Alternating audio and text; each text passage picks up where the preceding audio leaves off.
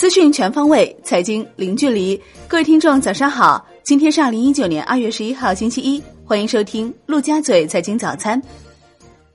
宏观方面，商务部表示，二零一九年春节黄金周期间，全国商品市场保持平稳较快增长。二月四号至十号，全国零售和餐饮企业实现销售额约一万零五十亿元，同比增长百分之八点五。文化和旅游部数据显示。二零一九年春节全国旅游接待总人数四点一五亿人次，同比增长百分之七点六，实现旅游收入五千一百三十九亿元，同比增长百分之八点二。文化和旅游市场繁荣有序。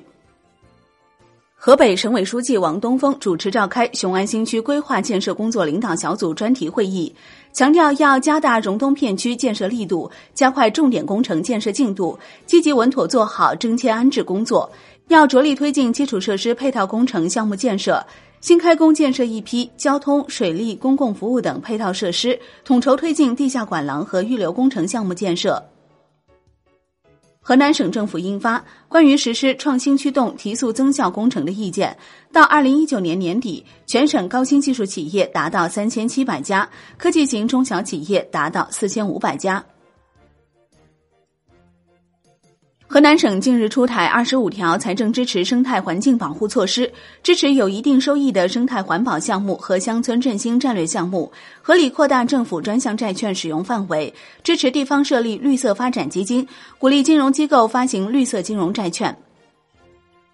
据经济参考报报道，国家统计局将于二月十五号公布一月 CPI、PPI 数据，多家机构预测。一月物价将小幅回落，CPI 同比增速将在百分之一点七到百分之一点八，低于此前市场预期。未来中短期内通胀升温预期再度减弱。国内股市方面，猪年首周二月十一号到二月十五号，A 股共有五十七家公司限售股陆续解禁，合计解禁量一百二十二点九亿股，按最新收盘价计算，解禁市值为一千零二十七点五八亿元。解禁股数居前三位的分别是粤泰股份、华西证券、华铁股份，解禁市值分别为三十三点二六亿元、一百零九点九亿元和三十九点九六亿元。中泰证券首席经济学家李迅雷表示，A 股出现牛市的概率不大，更多的是来自结构性机会。如二零一九年，随着海外资金、保险资金入市规模的增加，机构投资者的比重会继续上升，投资理念面临升级，大市值蓝筹股的估值水平有望提升。安信策略表示，目前对于 A 股市场仍应继续保持积极态度，伴随着全球流动性预期趋于宽松，经济金融数据阶段性改善，中美经贸磋商有序推进，市场风险偏好有望逐步提升，推动春季行情延续。中信证券表示，预计二月行情将从外资驱动转向内资驱动，以成长股估值修复为主要特征，并持续至两会前后。上证综指有望冲击三千点，相对节前的水平，短期预期收益率在百分之十五左右，预计会是过去一年以来最强的单月表现。产业方面，国家版权局表示。近日来，经过多部门和权利人的联合行动，春节档院线电影的盗版传播已得到一定遏制。对严重的侵权盗版分子，我们将移交公安部门采取刑事手段予以严厉打击。猫眼数据显示，截至二月十号二十四点。二零一九年春节档票房已经累计超过五十八亿元，超过去年五十七点五一亿元。其中，《流浪地球》累计票房超过二十亿元，《疯狂的外星人》达到十四点五八亿元，《飞驰人生》十点五一亿元，位列春节档票房前三甲。海外方面。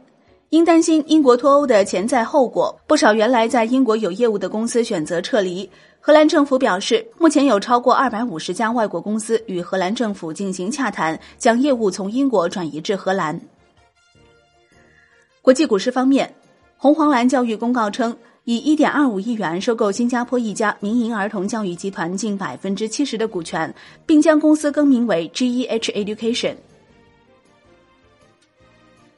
商品方面，据新浪报道，科威特石油公司将重新评估五千亿美元投资计划。债券方面，兴业太阳能在港交所公告称，公司二零一九年可换股债券半年度利息已于二月八号到期，公司尚未向债券受托人账户支付相关利息，公司发行的债券将暂停买卖，直至另行通知。节后首周公开市场将有六千八百亿元逆回购到期，另有三千九百三十亿元 MLF 到期。机构称，货币市场有望迎来一段美好时光，需关注信贷投放情况和地方债发行缴款情况。